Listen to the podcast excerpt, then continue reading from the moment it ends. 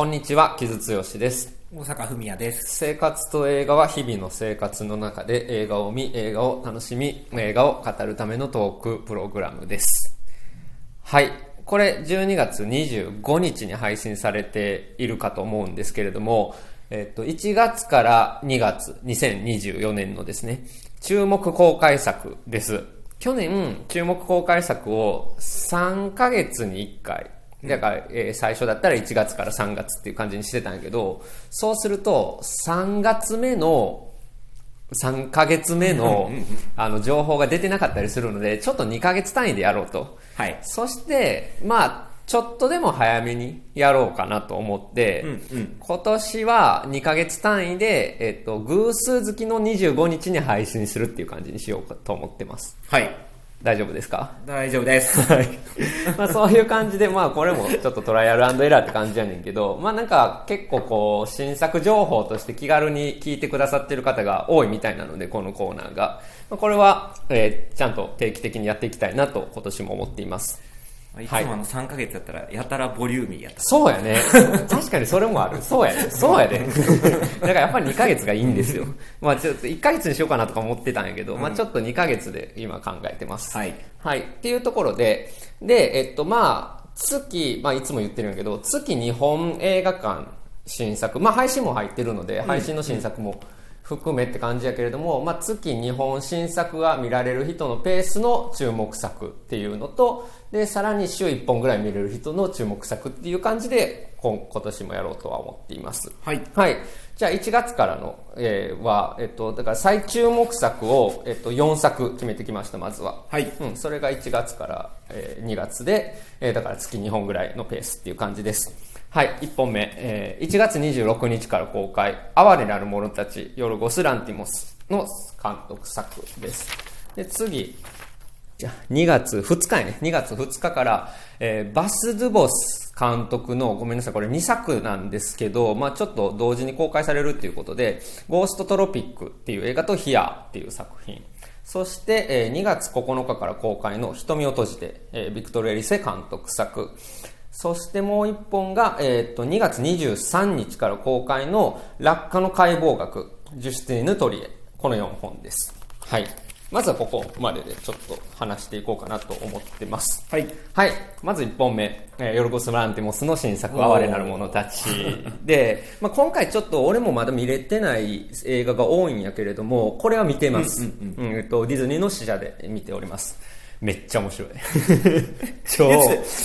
超面白いですね。これ直後に言ってたよね。うん超面白かったですね。これ、まあすごく期待していた映画で、まあね、ぐあの、ランティモスって、まあ、ギリシャから出てきたエース、現代映画のエースで、うんまあ彼が出てきた頃、グリーク・ウィアード・ウェーブって呼ばれたりしてたんやけど、ギリシャの奇妙な波っていう、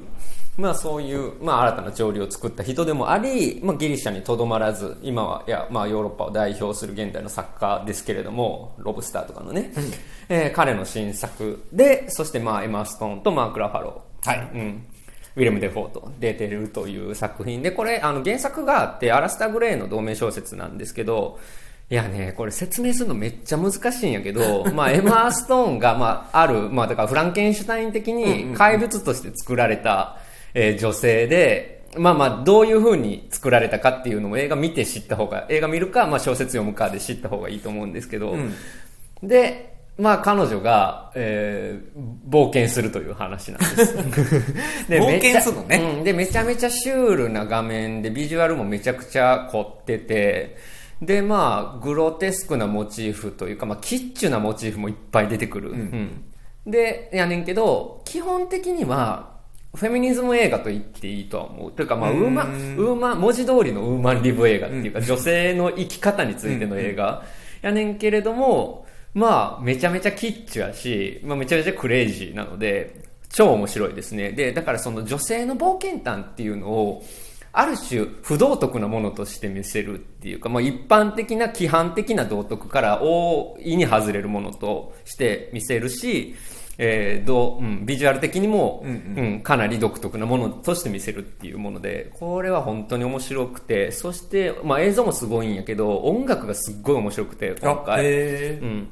あの、オンイギリスの結構こう、えーブラックカントリーニューロードとか一緒に仕事をしている、フレドリック・ジャースキンやったかなっていう人と、うんがやっていて、まあ、それがめちゃめちゃ独特の、まあ、音階がずれてるようなああ、和音がいっぱい出てくるんやけど、予告編でもうん。最初からかかってるうそうそうそうそうはいはいはい。そういうのとかもあっててすごく、うん、いいですね。でこれあのちょっと3月の話になっちゃうんやけどピーター・グリーナウェイのあのあれを特集上映をやるらしいんですよ、うん。でランティモスがあの女王陛下のお気に入りの時にピーター・グリーナウェイの影響を受けてるっていう話をしてたらしくて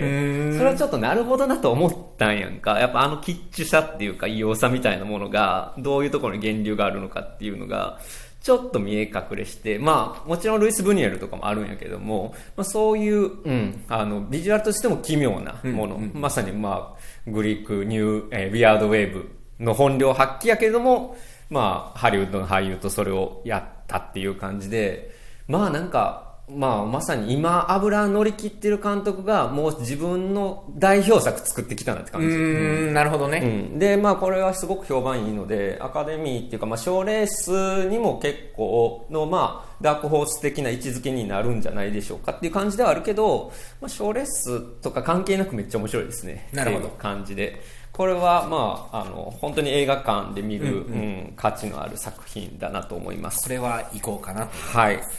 で、次が、えっと、ちょっと日本ではまだ全然知られてない人なんですけれども、えっと、バス・ドゥボスという人の、えっと、ベルギーの人です、この人。うんうんうんの、えっと、1983年生まれなので、まあ、新鋭監督で、まあ、本当にまあ、新鋭やねんけど、今めちゃくちゃヨーロッパで注目されている人の、えー作品が2本見られるので、ちょっと全然まだ注目されてないので紹介しておきたいなと思うのが、えーゴーストトロピックという作品とヒアっていう作品で、まあ、現代のベルギーのある社会の一部を撮りながら、まあ、非常に美しい映像で見せていくということで、まあ、非常に注目されている人ですね、僕もまだちょっと見れてないんですけどこれはめちゃくちゃ楽しみにしています、うん。でまあ、だからヨーロッパって今新しい作家がどんどん出てきているけれども、まあ、その中でもちょっと真打ちなのかもしれないっていうぐらい注目されている人ではあるので、ベルギーってあんま聞かないような気がするんだけど。まあ、ダルデンの兄弟あーまあまあそうかそうかぐらいしかいないのかなみたいな気持ちにどうしてもね、なかなか作家単位では、うんうん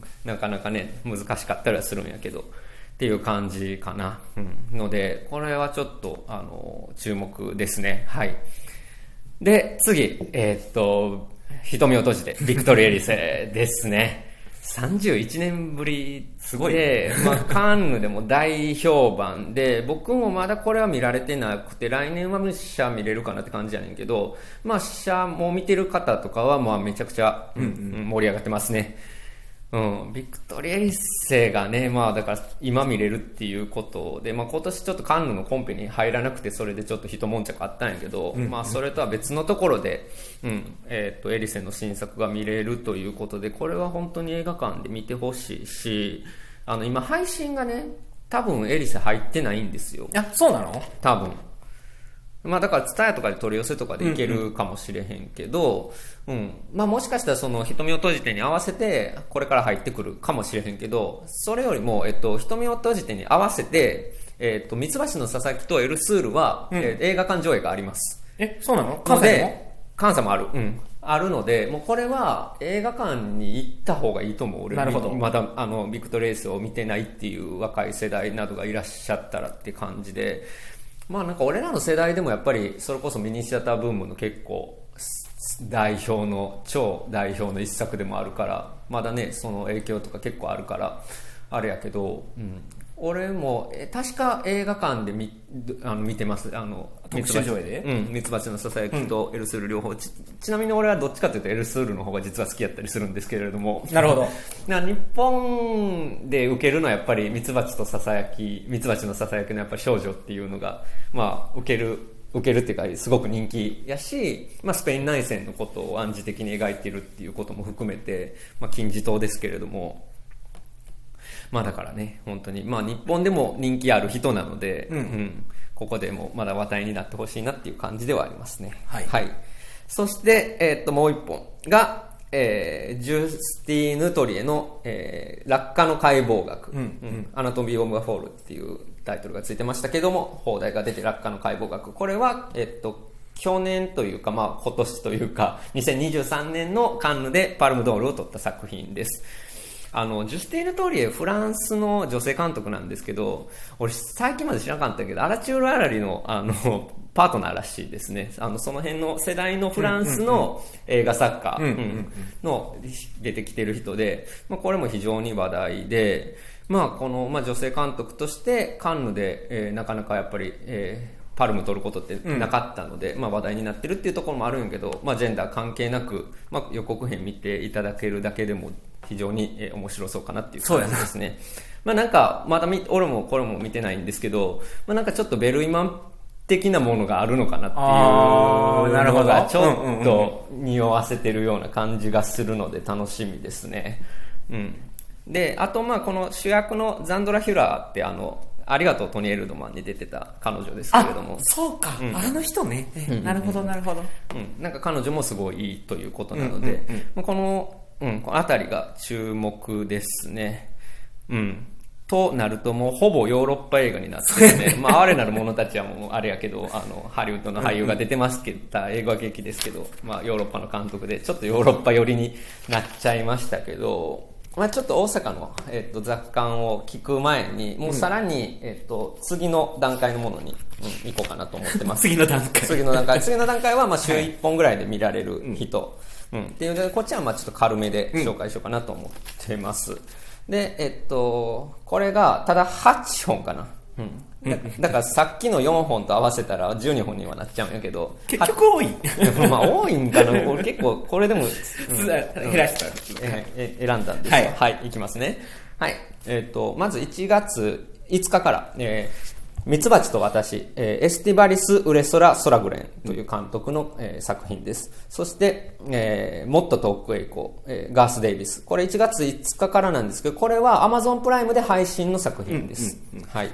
で、次が、えっ、と、1月19日からのサンセバスチャンへようこそ、ウッディ・アレン監督作。えーそして次が、えー2月の、えー9日かな？2月の9日、夜明けのすべて、宮城所監督。そして、えー2月、同じく2月9日、ブリッツ・バザウレ、カラーパープル。うん、そして同じく9日、えーファイアバード、ペーテル・レバネ監督。そして、えっ、と、2月16日から、えー、ボアを恐れている、アリアスタ監督。えーそして2月23日、えー、ネクストゴールウィンズ、タイカ・ワイティティ監督。これで8本だと思います。はいで、まあこれはもう、ここら辺もまだ僕もちょっと見れてないものが多いんで、軽めに紹介していこうかなと思うんですけど、えっと、まず、ミツバチと私。これはまあスペインの映画でですね、まあ子供、男の子として生まれた子供が、まあ性別違和というか、えー自分のジェンダーアイデンティティについて、えー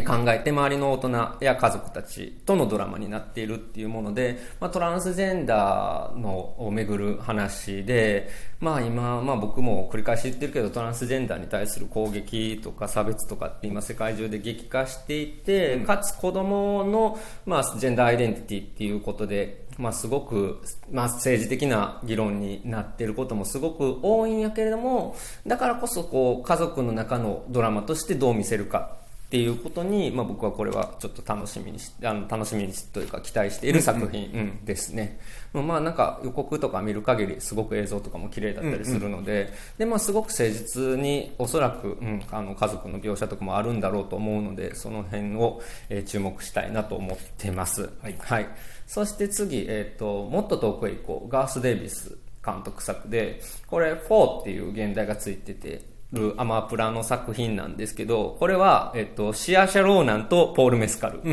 この組み合わせめっちゃ見たいやんって、まあなりますわ。な。うん。で、まあ SF、うん、ものやねんけど、これイアン・リードっていう人の原作の映画化で、イアン・リードって、ネットフリックスのもう終わりにしようっていうチャーリー・カウフマンの映画があって、それはめちゃくちゃシュールな映画なんやんか。で、まあちょっとネットで話題になったりしてたんやけど、あれ、まあ、まあすごく難解というか、うん読み解くのが難しい映画だったりするんやけど、まあこれが多分、でも、ガース・デイビスは多分チャーリー・カウフマン的な感じとはかなり変えてくるやろうからどういう風にそれやってるかっていうのはまあ気になるところかなっていうのと、まあ、シア・シャローナンとポール・ベンスカルの組み合わせみたいなっていうところですね、うんはい。でまあ、結構もうほんまポール・ベンスカルガンガン出てるので今本当にね。すごいよね。うん、今、うん、そうそう、うん、から、まあ、いろんなところで見れるなっていう感じですね。はい。そして次、サンセバスチャンようこそ、ウディ・アレンの、まあ、ヨーロッパ映画で、あの、予告を見てたら、まあ、今回、そのヨーロッパの映画祭が舞台で、えーいいつも通りのそのウォーレン、ウォーレス・ショーンが、まあ、ウディ・アレンの分身なんやろうな、みたいな感じの、まあ、いつものウディ・アレン映画なんやろうなっていう感じやけれども、まあ、もちろんウディ・アレンって今もうアメリカで映画撮れないので、まあ、それが今ヨーロッパでどういう風にウディ・アレンがウディ・アレンしているのかっていうところは、まあ、いろいろ複雑な思いを持ちながら見るしかないのかなっていう感じではあるよね。そうだねで、そうね。で、まあ、その古典映画の引用とかがすごいいっぱいあるらしいのほで、うなんかそれを聞くと、なんかやっぱりちょっと切ないというか、いろいろ複雑な気持ちになるし、まあ、実験っていうか、まあ、あそこで話題になっていることっていうのは、僕は判断しきれない部分もあるんやけれども、まあ、新作は、だから一歩引いたところから、まあ、冷静に見ようかなとは思ってますね。うん、っていう感じですね。はい。そして次が、えーっと、夜明けのすべてかな。えーっと、三宅翔監督の、これは実はもう見ました、私。あ、これ見てんね見見ました、うんうん。これ瀬尾舞子さんの同名小説の映画化で、えっと、松村北斗君と上白石萌音ちゃんって何かくんづけちゃんづけで呼んでしまう良くない おじさんのあれなんですけど、えー松村北斗さんと上白石萌音さんの、えーダブル主演の作品で、まあ、パニック障害を持っている彼と PMS を持っている彼女が出会ってっていう話やねんけど、まあ三宅さんは本当に行間を描くのがうまいですね。本当うまいっていうか、いい、うん、いい行間で見せますね、本当に。ちょっとしたショットの良さっていうのが本当に良くて、うん、なんか話はなんかまあある種繊細な人たちがどういうふうにこう交われるかみたいな話。今、まあよくみ取り上げられる話かもしれないけれどもなんかそれをちゃん繊細なものをちゃんと繊細な映像で見せるっていうところで、うんやっぱりいいなと思ったね、うんうん俺三宅さん一回取材したことあるんやけどあ本当に。ねうん、取材した時は本当に気さくな同い年やし、うんうんうん。方なんやけど、うん、でも本当にあの映像としては繊細なものを見せてくれるなっていう感じでこれはあの素敵な日本映画でしたね。はい、はい。そして次、えっと、ブリッツ・バザウレカラーパープル。でこれブリッツ・バザウレってブリッツ・ジアンバサダーっていう名前で、まあ、プロデューサーとかもやってる人なんやんか、うん。で映像とか撮ってビヨンセ絡みの Black Is Is King とかに関わったりしてる人、ん。なんですわ。カラーパープルって、そのまあもちろんアリス・ウォーカーの原作のものなんですけど、スピルバーグ版が、うんえっと、86年にあって、ですね。どうやでかあスピルバーグキッズとしてはカラーパープル。あんまりなんかちゃちゃんと見てないっていうか、なんか流れの中では見たけど、うん最近見直してない映画っていう感じではあるな。まあなんかスピルバーグ映画の、スピルバーグのフィルモグラフィーの中では、やっぱりそんなになんかあの、うん、顧みられない作品っていうか、うん。やっぱり当時からその、まあ白人が撮った黒人映画で、そのまあ言うたらソウルがないみたいな批判もあったし、で、まあアリス・ウォーカーの、まあだからそういうちょっとセクシーな感じとかっていうのが、やっぱりスピルバーグはあんまり上手くないので、うんうんうん。そこが、あの、あまりうまく撮れてないっていう評価になってはいるんやけど、俺は決して悪い映画ではないとは思ってるんやんか、今でも。ただ、とはいえ、今、ビヨンセがそれこそ、アリス・ウォーカーから影響を受けてビ、レモネードを作ったりしてるような時代なので、うんうんえっ、と、ブラックムービーとして、真正面から撮るっていうことが今回のカラーパープルだと思います。なるほど。うん。まだ見てないですけれども、で、まあ今回、え一番大きなミュージカルなので、うんうん。まあ別にそのオリジナルのリメイクとかじゃなくて、アリス・ウォーカーの原作を違う形で映画化したって捉えていいと思うかな、はいはい。俺は。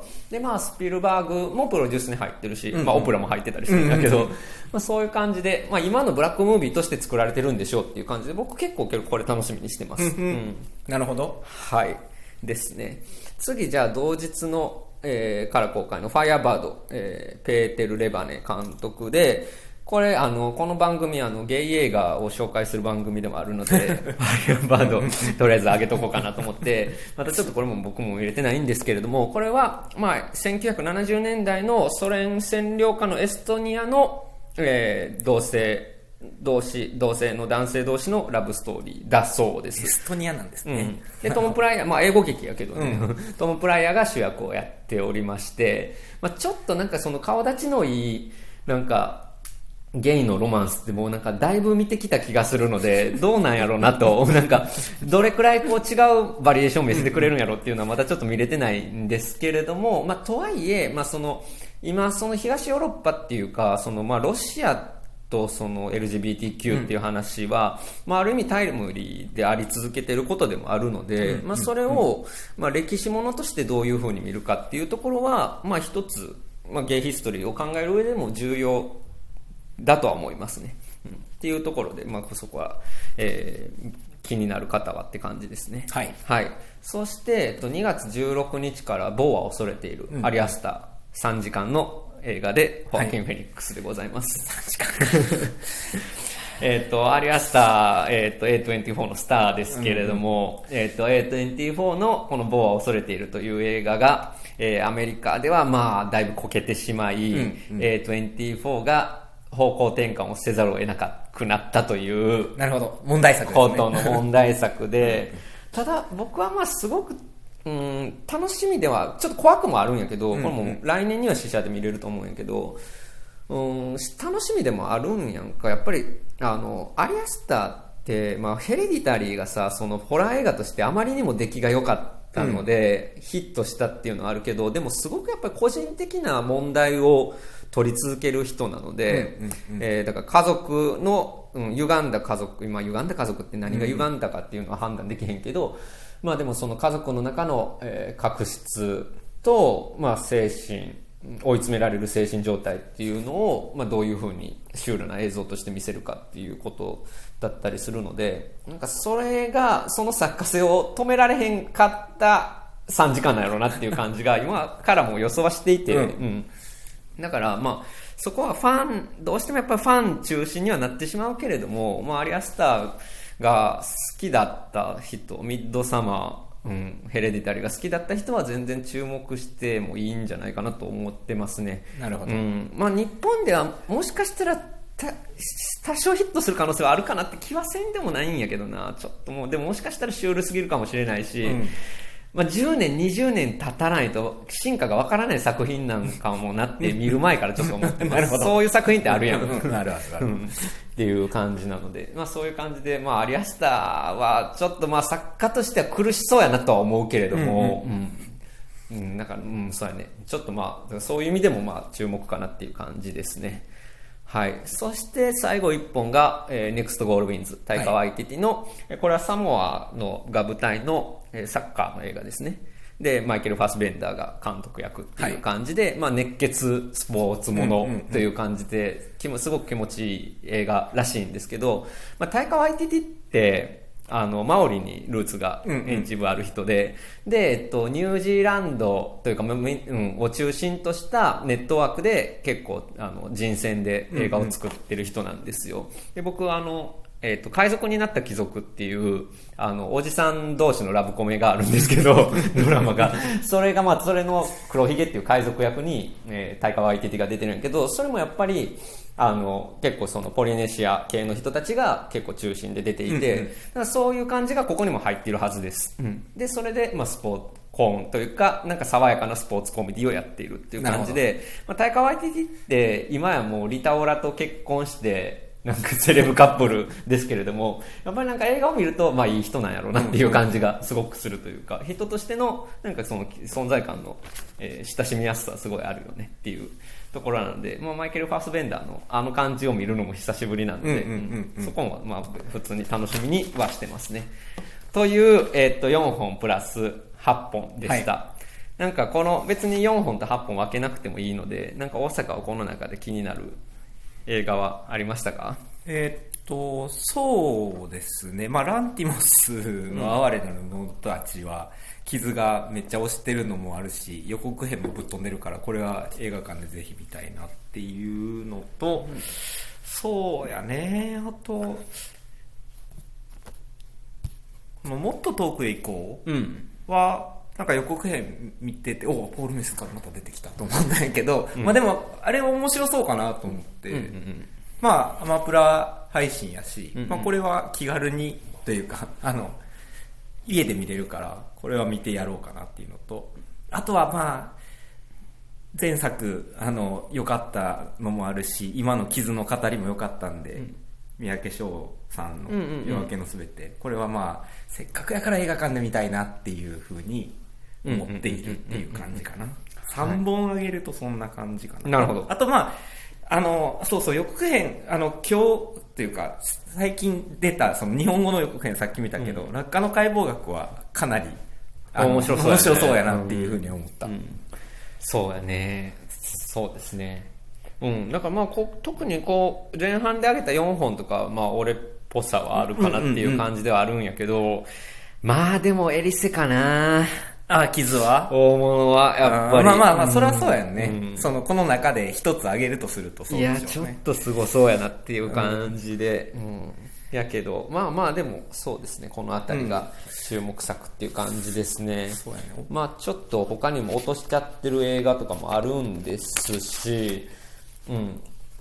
そうやね。あと、オッペンハイマーがちょっと、まだどこになるか発表されてないので、あうん。日本公開はされるんですよ。あ、このまあでも3月ぐらいまでにはされるってこうーん、になるんじゃないか。俺も、俺マジで知らんねんけど、んうん。そうっす。ぐらいになるんじゃないかなっていう気はちょっとしてるんやけどもね、アカデミー賞絡みの作品にはなるやろうから、まあそりゃそうやね、そりゃそうやねってかあんまあかんねやろううん。ね、っていう感じで、まあ、オッペンハイマーがこの辺りで来るかもっていう感じではありますけどね。はい。そして、あともう一本おまけというか、特別編としては、あの、ジョナサン・デミのストップメイキングセンスの 4K が、えー2月2日からあります。これ IMAX でもやります。あ iMAX でもやんのね、なるほどあの、ストップメイキングセンスさ、あの、うちのさ、彼氏のさ、生涯ベストライブ映画なんですよ。なるほどで、なんか、部屋の掃除とかした後、あの、これ、あの、かけて踊ったりしてれるんですよ。で、まあ、IMAX に見に行きたいって言っていて、うんうんうんでももうあの人さ、なんか、もうその辺で踊り出したりして、あの、迷惑な外人つまみ出すよみたいな感じになりそうで、今から頭抱えてるので、なんか応援上映とかなんかそのだ、踊っていい上映やってくれへんかなってマジで思ってるんやけど、どうでしょうかね、配給さん。配給っていうか劇場かな。あとライブハウスとかでできへんかのかなとか思ったりとか。うんまあでも劇場で踊っていい上映結構大変そうやんなそうやな危なそうじゃない？ちょっとああ、いや、そうなんででもな、その海外の上映の様子とか見てたらみんなビャーって言うともう踊りまくってんねやんか。もうこれなればいいのにってな、思うけど日本ならんのやろうな。いやまあならんややろうね。っていう感じで、ちょっとストップメイキングセンスどうなるんかなっていうのは思ってるんですけど、うん、でもまあできれば 4K で見たいなっていう感じですね、私は。うん。これはもう俺か爆音爆音で見てるけど、爆音上映で。あそう、うん。そうそう。っていう感じですね。はい。まあ、ジョナサン・デミ亡くなってるのもあるけど、あし、まあ、アメリカン・ユートピアでね、うんうん。そのトーキングヘッズまた話題になってるのもあるので、なんか、うん、若い世代とかで、はもし初とかいう人がいらっしゃったら、バッチリのタイミングじゃないかなと思いますね。はい。という感じの1月から2月でした。はい